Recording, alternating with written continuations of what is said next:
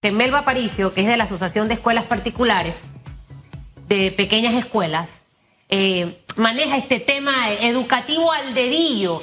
Eh, es, ¿Por qué es tan importante que nuestros niños y nuestros jóvenes cada día se preparen más? Estamos en un mundo cada vez más competitivo, eh, para que no vayan a decir en peripollada, señora Belva, sino en perifollada, en perifollada es importante todo este tema. Y, estamos en un momento crucial de la educación panameña. ¿Regresamos o no regresamos a las aulas de clases? Por ejemplo, em, el gobierno anunció ya esta semana el tema de ese apoyo a las escuelas particulares y que me parece muy bueno. Em, una coyuntura trascendental en la historia de nuestro país. Lo que representa todo esto para nuestra educación representando usted a las escuelas particulares pequeñas. Buenos días. Eh, buenos días. Eh, primero que todo, quiero darle las gracias por habernos dado la oportunidad de estar en su programa. Les quiero reconocer que son los que son periodistas admirados por la trayectoria que han tenido. La, la hemos venido siguiendo por muchos años, hemos visto sus éxitos y hemos visto su profesionalismo. Y realmente nos agrada mucho eh, poder estar en este momento con ustedes. Eh, bueno, definitivamente la educación virtual, la tecnología, tenemos que aceptarla y tenemos que eh, buscar la manera de el que no la conocía, conocerla y adaptarnos y seguir adelante con ella, porque no la podemos dejar. A pesar de que la pandemia que va a terminar en su momento, ya lo vemos más cerca, eh, termine, nosotros tenemos que seguir con la tecnología y tenemos que seguir aprovechando todas estas oportunidades. Mire, por lo menos lo que ustedes dicen, eh, la palabra emperipollada o emperipollada, es tan simple como entrar a Internet y verificar cuál de las dos se usa, cuál de las dos es la correcta. Entonces, esas cosas que antes no teníamos oportunidad, ahora la tenemos y tenemos que enseñarle a nuestros estudiantes a usarlas, a aprovecharlas. Mire que me gusta esa anotación porque los muchachos son tecnológicos. Es más, ayer veía unos bebés de dos, tres años y decía, esta es la nueva generación. Y esos niños andaban lavándose las manos a cada segundo. Es decir, ya traen el chip distinto al nuestro, ¿no? Así esta generación todo es la tecnología. Pero a mí lo que me llama la atención es que la mayor parte del tiempo que los muchachos están en los teléfonos inteligentes es para el ocio. Es decir, para las redes sociales, qué sé yo, que eso juega un papel importante en la socialización de esta nueva generación. Pero ahí tienes bibliotecas para acrecentar tu conocimiento, es un mundo de conocimiento. Y ese es el mínimo de tiempo que los muchachos utilizan. ¿Qué hacer para que esta herramienta, en vez de convertirse eh, en eso, en el entretenimiento, que es válido el entretenimiento, no es que yo desdeño eso, el entretenimiento tiene su momento, pero es que yo, ninguna generación es igual a la otra, pero yo hago el ejercicio. ¡Wow! Yo me acuerdo cuando yo me metía a la Biblioteca Nacional a una investigación. Tenía que sacar 10, 11 libros, marcarlos, leerlos, no podía hacer copy-paste. Y era, mientras leía, a veces me entretenía, porque en vez de investigar lo que estaba buscando, encontraba otro tema más interesante y se me acababa el día y no hacía mi tarea porque estaba en la lectura. Y, e insisto, no es el ánimo de comparar generación con generación, pero siento que los muchachos, es porque esa pelea yo la tengo en mi casa. Eh, ¿Tienes YouTube? ¿Qué estás haciendo viendo youtubers? Sí, que te pueden entretener en un rato, pero que no te alimentan ni la mente ni el corazón. ¿Cómo, qué hacer para que los muchachos esa herramienta la utilicen productivamente para beneficio en su vida? Eh, bueno, miren, eh, realmente la pedagogía se tiene que adaptar. Los estudiantes y los jóvenes o las personas en general se interesan y, aprenden lo que les interesa. Entonces nosotros como educadores tenemos que buscar la forma en que ellos vean que los temas que nosotros queremos que ellos aprendan o asimilen o analicen son de interés para ellos.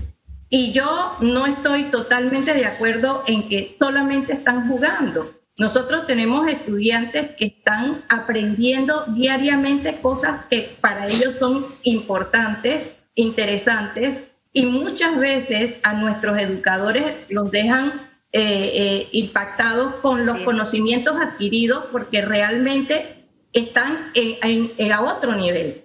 Entonces creo que tenemos que ver ambas partes. Sí, hay una situación de este, eh, que se exceden en los videojuegos o en las redes sociales, pero no todos están en esa misma situación y, y tenemos como, como educadores y como personas ciudadanas, tenemos que aprender a ver también lo bueno que tienen las, eh, las, todas las situaciones por las que nosotros tenemos que ir avanzando. Totalmente de acuerdo con usted, por eso es que yo no generalicé, dije la mayoría. No tengo la cifra en este momento, pero he leído varios estudios donde dicen eso, que no son todos, por eso no dije todos, la mayoría utiliza el tiempo para el ocio y el entretenimiento. El punto es cómo logramos esa conciliación, ya nos da el detalle de interesarlos, ¿verdad? Pero eh, aunque no es el tema de hoy, pero sirve de orientación porque es un tema del día a día de los padres de familia. ¿Qué herramientas para interesarlos? Porque en ese alto, salto generacional, lo que es del interés para una generación no lo es para la otra, eh, profesora. Ok, bueno, herramientas hay muchas. Nuestros profesores siempre se están, eh, están aprendiendo, eh, están buscando formas, buscando métodos para llegarle a los estudiantes, pero yo creo que una de las cosas más importantes es escucharlos. Escucharlos sin sentirnos que sabemos más que ellos, sin, sentirnos que somos más porque somos más viejos. Eh, o sea, escucharlos, dejarlos analizar, dejarlos ser y nosotros aprender y, y también encontrar en ese momento la forma de, de que aplicar nuestras experiencias con ellos. O sea que lo que nosotros tenemos que hacer es interactuar. No son entes aparte de nosotros ellos son parte de nuestra sociedad y tenemos que darles la importancia que tienen y la importancia de lo que ellos en este momento están representando. Porque como ustedes mismos lo dijeron, la tecnología para ellos es sencilla. Ustedes ven los estudiantes nuevos que llegan, nosotros le damos una inducción para utilizar la plataforma y en una semana ya la tienen dominada. Entonces, a veces a los profesores en, en el 2020 les, les tocó un mes de trabajar, de aprender, de darle seminarios para poder eh, llegar al uso de las, de las plataformas que tenemos en este momento. Les tomó más tiempo a algunos, pero este, los jóvenes las toman rápidamente, las asimilan rápidamente. Entonces, creo que nosotros tenemos que respetar esa, esa, esas diferencias. Profesora Melba, usted, usted es profesora, le estoy diciendo profesora, sí, ¿verdad? Gracias. ¿Profesora de qué? Eh, no, realmente, bueno, yo soy eh, codueña de ah, una escuela particular y pues, Pero ya estoy es como una profesora. académica. Ya es como una profesora. Yo sí creo en esa mezcla y en ese balance. Eh, y ahí el papá juega un papel fundamental. En la vida todo es un balance y en la vida todo es supervisión. y creo que hay muchos ejemplos eh, hoy en día, dependiendo cómo tú utilizas las herramientas, que creo que esa, parte es básica, tú le vas a poder sacar provecho. Mientras ves eh, eh, videos de jocosidad y de risa todo el día y de relajo, no vas a aprender nada. Eso tiene como un momento y un espacio para relajarte. los videojuegos, un momento también. Pero, por ejemplo, yo menciono, mi hijo tiene 16 años, hoy en día le encantan los carros y a través de YouTube se ve todos los videos de cómo se arman las máquinas, los motores. Él va en el carro y me dice, esa bujía está mal, el aceite le está fallando, tienen que arreglar. Y yo me quedo sorprendida y le digo, ¿dónde? Di que en YouTube, eh, aprendió a YouTube. Ahora tiene un videojuego donde va armando la máquina de un carro. Y dice, papá no arranca el carro, mírale la bujía.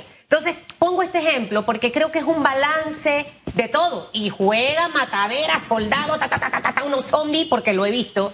Pero es un balance. Ahora, ese balance, ¿cómo lo alcanzamos en un momento como este, donde el primero de marzo arrancan las clases, profesora Melba, y todavía no sabemos si va a ser semipresencial, si va a ser totalmente virtual? Hay una disputa eh, en eso. Hay escuelas privadas que les están consultando a, sus a sus padres si estarían de acuerdo.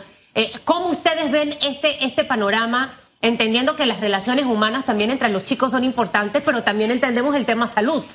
Difícil, ¿no? el reto. Exacto. Así mismo es. Bueno, realmente sí siento que el Ministerio de Educación no ha sido claro en los lineamientos que han establecido.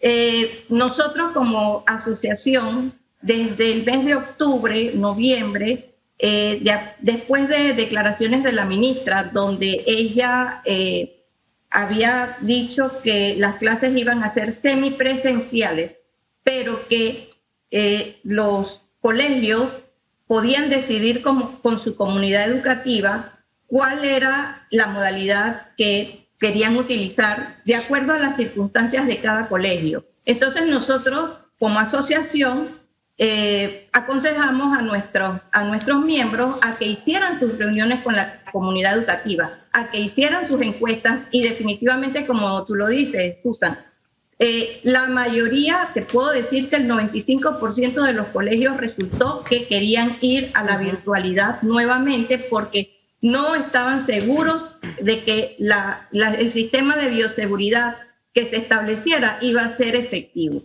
Entonces, nosotros decidimos ir a la virtualidad con nuestros padres de familia. En algunos casos se decidieron los descuentos a dar porque ya veníamos con este sistema desde el 2020. En otros casos, donde colegios que se vieron mucho más afectados, o sea, todo tiene una escala, cada colegio tiene una situación diferente.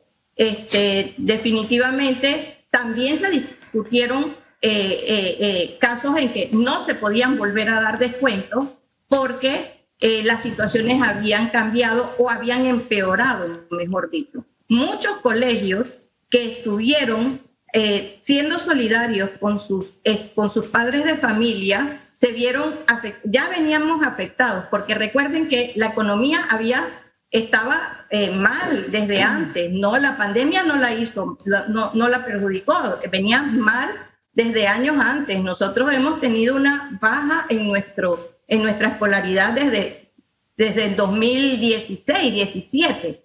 Entonces, definitivamente llega la pandemia y todo se nos empeora. Eh, todavía somos solidarios porque nos damos cuenta que la situación del país y la situación de muchos padres que perdieron sus trabajos, que ya estaban dentro de nuestras escuelas, este, pues estaba afectada, pero a veces somos muy románticos y nos dejamos llevar por, la, por, por el querer ser, eh, eh, ayudar a todo el mundo. Entonces, de repente se dieron descuentos excesivos, posiblemente en algunos casos. Ahora hay que, hay que volver a la realidad. Así que este, siento que en este momento lo importante es seguir conversando qué es lo que nosotros tratamos de lograr con nuestra comunidad en APCP. O sea, nuestra asociación siempre se dirige al diálogo. Les insiste a los, a los directores de escuela, a los dueños de escuela, en que hagan estas eh, eh, esta, establen esta comunicación con sus padres de familia porque la gente entiende nuestra situación y nuestros colegios son diferentes también.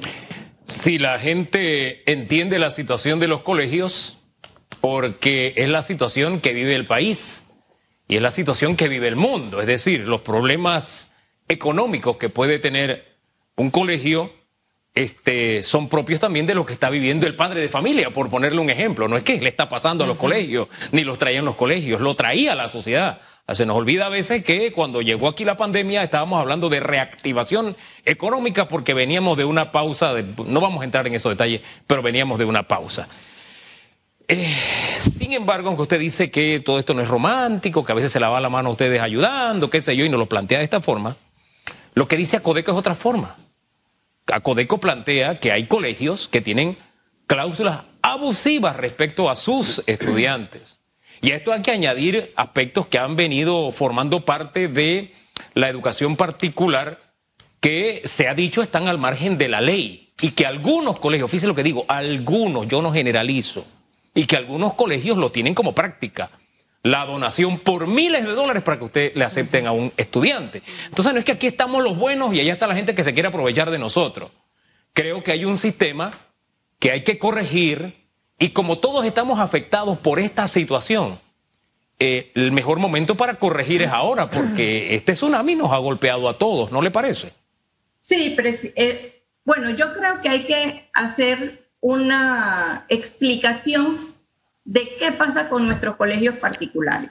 Somos 700 colegios particulares, pero de esos 700 yo creo que un 10% pertenecen a ese tipo de colegio. O sea, tal vez, o sea, nosotros lo dividimos en tres partes. Los colegios élites, que como usted dice, piden donaciones, tienen eh, mensualidades eh, superlativas, que tienen, que no los critico, simplemente ellos dan otro servicio, por lo cual el padre de familia que quiere tener a su hijo en ese colegio, lo paga.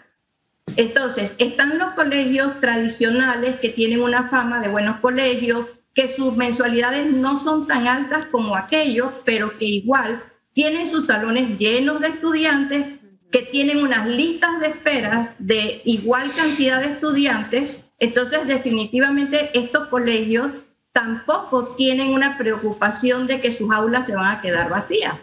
Así que ellos tienen tanto el primer grupo como el segundo grupo, tienen eh, las explicaciones para decir, bueno, yo cobro lo que yo considero que vale mi servicio y punto. El que lo quiere utilizar, lo utiliza y el que no, que vaya a otro lado. Entonces, ¿qué pasa con nuestros colegios pequeños y medianos? Estos son los que albergan a los padres que no quieren que su hijo vaya a una escuela pública porque está en peligro a veces, son barrios de nivel económico bajo, que de repente llegan a un turno vespertino donde regresan a su, casa de noche eh, con peligro, que no pueden pagar un busito escolar, este, padres que se esfuerzan, o sea, buscan de como sea para poder tener a sus hijos en escuela, que a veces te cobran 50, 80, 100 balboas de mensualidad, pero están resolviendo una situación, porque ustedes saben que eh, eh, las escuelas públicas no tienen la capacidad de albergar tantos los estudiantes que, que se requieren, porque realmente tenemos que reconocer que nosotros estamos apoyando en gran manera, los colegios pequeños y medianos apoyan al sistema público, que es lo que hemos tratado de decirle a la ministra muchas veces, que nosotros queremos hacer una unión, una, una cooperación con el Ministerio de Educación, que no nos vean como enemigos. Pero también es cierto que nuestros colegios están dando ese servicio, pero también tienen situaciones que los afectan y no es solamente como Acodeco quiere hacer ver que todos quieren dar, eh, tener cláusulas, tienen cláusulas abusivas en los contratos. Creo, creo que ahí, y la, y la interrumpo por varias cosas, y, para que la gente también entienda un poco este tema, dentro de estas 700 escuelas, el porcentaje más pequeño es de escuelas VIP. Yo voy a ponerle ese nombre. El papá que quiera tener a su hijo en una escuela VIP es su decisión y se respeta. ¿Me entiendes? Exacto. La educación para mí es una inversión y yo prefiero invertir en ver a mi hijo bien asegurado para el resto de su vida eh, que a lo mejor gastarme la plata en otra cosa. No, pero es una decisión de cada persona. Lo que creo es que como padre de familia usted le tocará tomar la decisión si con las reglas del juego que hay en este momento en la economía, usted decide dejar a su hijo en esa escuela o deberá moverlo. Es como yo que vendo los raspados. Yo no puedo bajar el precio de mis raspados porque la situación económica del país, no, porque vengo endeudada de, de 10 meses de pagar y lo puedo decir yo como microempresaria. Entonces, el cliente toma la decisión de lo que va a hacer. Em, voy a volver a traer a Luca. Estuvo en lista de espera para entrar a Kinder. Pero hoy en día, desde tercer grado, habla, escribe, entiende el inglés. Fue mi decisión hacer esa inversión. Entonces creo que hay que hacer una diferencia. Ahora, escuelas pequeñas y medianas son las que van a recibir el subsidio, por llamarlo de alguna forma, que el Estado va a dar. Creo que son 8 millones de dólares, eh, profesora. ¿Cuántos son? Dos, o sea, le explico. Eh, son dos millones de dólares que dejaron que el Ministerio de Educación trasladara para dar un auxilio económico a los padres morosos. y, esos dos millones de dólares van a alcanzar, no sé por qué yo ayer en el titular de Telemetro, no sé, tengo que chequear, vi algo de 8 millones y hablaban de mensualidades hasta 150 dólares. y que se iban a regir por la lista de los papás morosos de mensualidades hasta 150 dólares.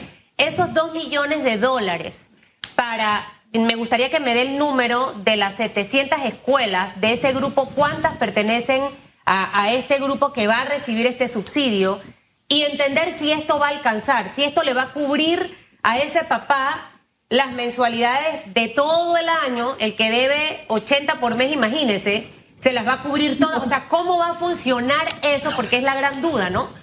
Bueno, ya esto está funcionando de esta manera. O sea, hay un decreto donde indica qué escuelas pueden recibir ese auxilio económico, pero realmente no son las escuelas las que la reciben, sino los padres.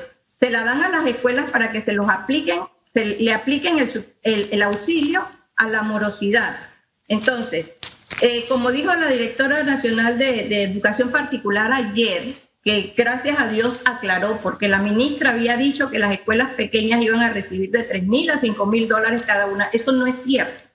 Se, eh, se dio en papel en este momento, entregaron un documento a esas escuelas que creo que están por el, el, orden de 200 y algo de escuelas. Todavía el ministerio no ha dicho eh, eh, exactamente la cantidad de escuelas que están recibiendo este auxilio porque ellos hicieron una depuración.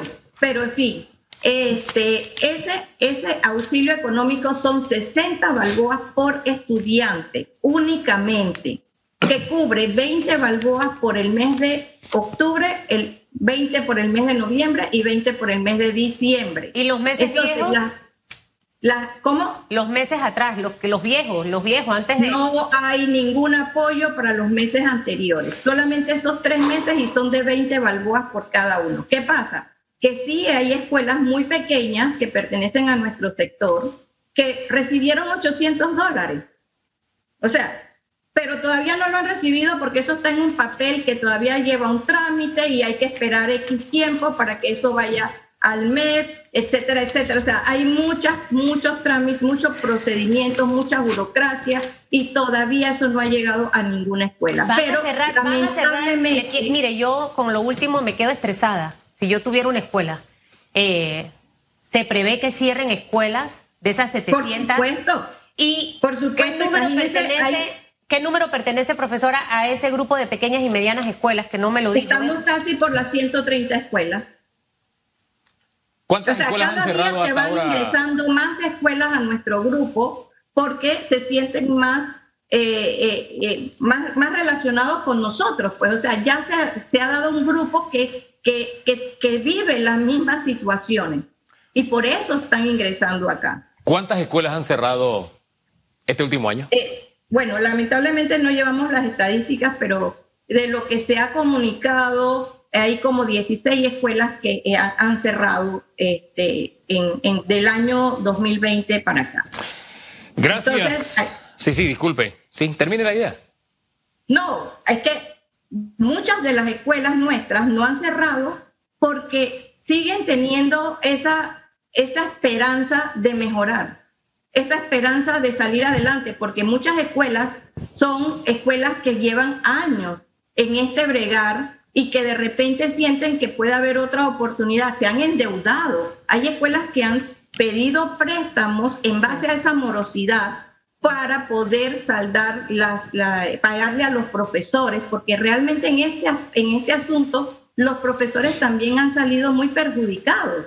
Recuerden que las jornadas laborales se han eh, reducido los, y eso significa reducción de salarios. las escuelas han reducido su personal porque al momento que se reduce la cantidad de estudiantes se requieren menos profesores y, muchos se han quedado sin y trabajo. Y creo que va a haber una baja de estudiantes del sector privado que ya en este momento se está cambiando al sector público. Tristemente. Sí, ya han migrado. Así es. Por Profesora, supuesto. Gracias. Gracias por conversar con Panamá de verdad que el tema de educación, a partir del lunes se paga el bono de los 120, pero el lunes también empieza el desembolso. Otra, o sea, quiero que tomen en cuenta que para la próxima semana eh, la Asamblea, la Comisión de Educación está discutiendo cuatro proyectos que quieren también eh, eh, regular la educación particular. Y nosotros queremos estar presentes y vamos a estar presentes allí porque necesitamos que se escuchen a las escuelas pequeñas y medianas que no tienen la misma situación que el resto de las escuelas y somos la mayoría. Ese es un, muchas es un gracias tema. por, gracias haberme, por haberme invitado y ojalá no sea esta la última vez. Ah, Ojalá No se sí sea.